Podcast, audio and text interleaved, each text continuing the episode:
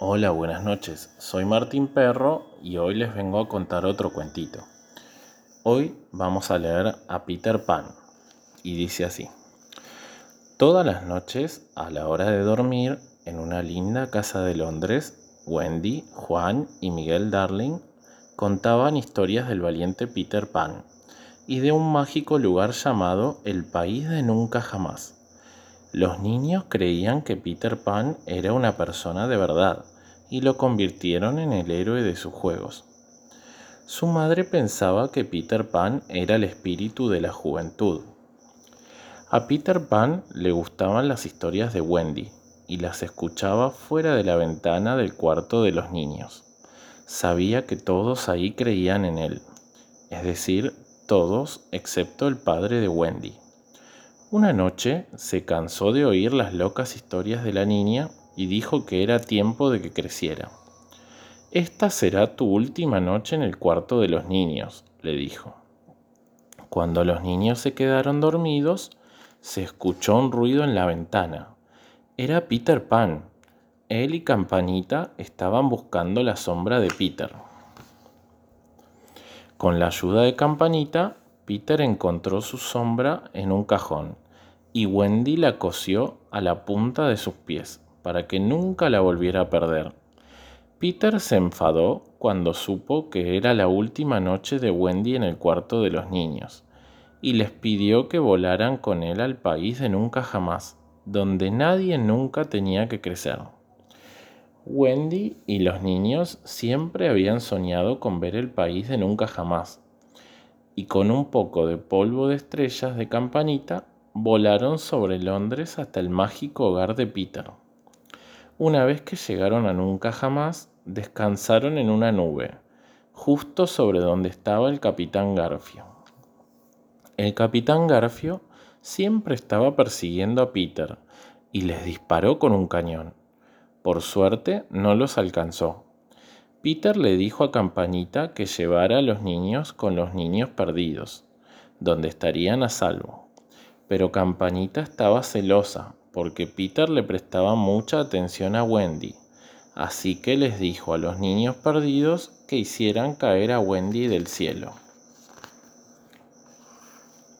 Peter culpó a Campanita de alta traición y la desterró de la isla para siempre.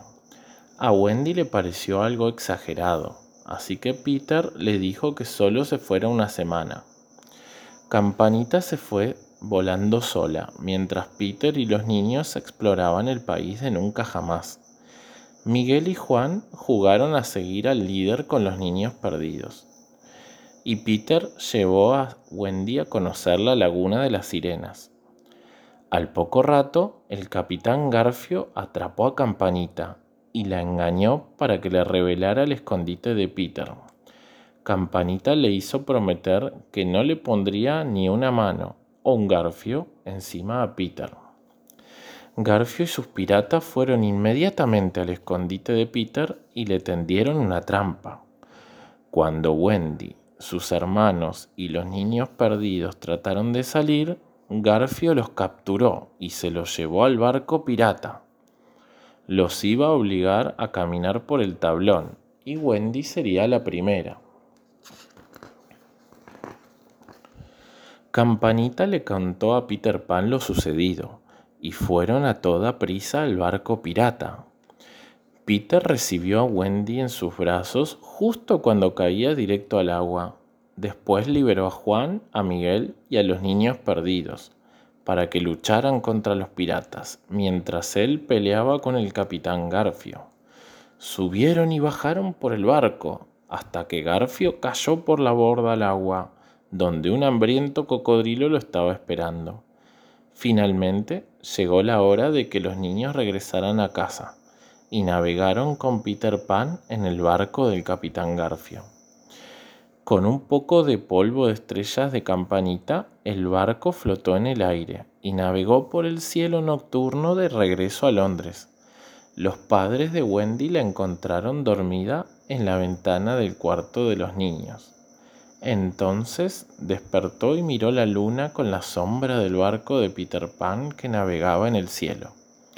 Su padre miró con atención, sabía que había visto ese barco antes, hacía mucho tiempo, cuando también él era muy joven. Ni el señor Darling pudo resistirse al espíritu joven y mágico de Peter Pan. Bueno, espero que les haya gustado. Eso fue todo por hoy. Les mando un beso. Chau, chau. Buenas noches.